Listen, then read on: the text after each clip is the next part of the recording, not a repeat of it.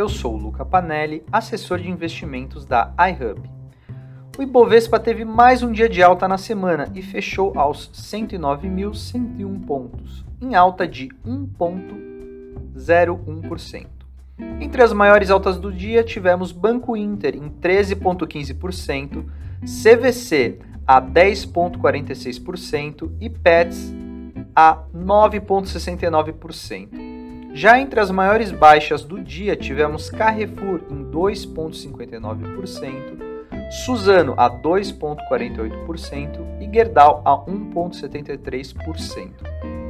E na parte econômica, o presidente Jair Bolsonaro discute com parlamentares a elaboração de uma PEC para reduzir o preço dos combustíveis e da energia elétrica, produtos que têm contribuído no aumento do IPCA, que subiu 10% em 2021, sendo a maior taxa acumulada no ano desde 2015, quando foi de 10,67%. O dólar, por outro lado, fechou em baixa pelo terceiro dia seguido, caindo 0,9%, fechando a 5,41 centavos na compra e na venda. Os juros futuros também tiveram uma terceira sessão consecutiva de queda. O DI para janeiro de 2023 caiu 12 pontos base a 11,92%. Os contratos para janeiro de 2025 recuaram 17 pontos base a 11,12%, e os para janeiro de 2027 tiveram uma, ba uma baixa de 15 pontos base, a 11,14%.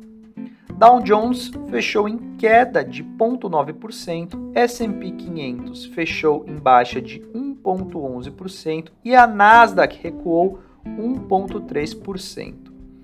As bolsas europeias fecham majoritariamente no azul, puxadas por ações de viagens e lazer. O índice Eurostock 600 fechou em alta de 0,48%. Na Ásia, a tendência foi de alta. Apenas o índice de Xangai na China recuou 0,09%. A bolsa de Nikkei no Japão subiu 1,11%. E no mundo das criptomoedas, o dia foi de alta. O Bitcoin está subindo 1,3%. O Ethereum em alta de 2,35%. O NCI, índice das principais criptomoedas, está em alta de 1,75%.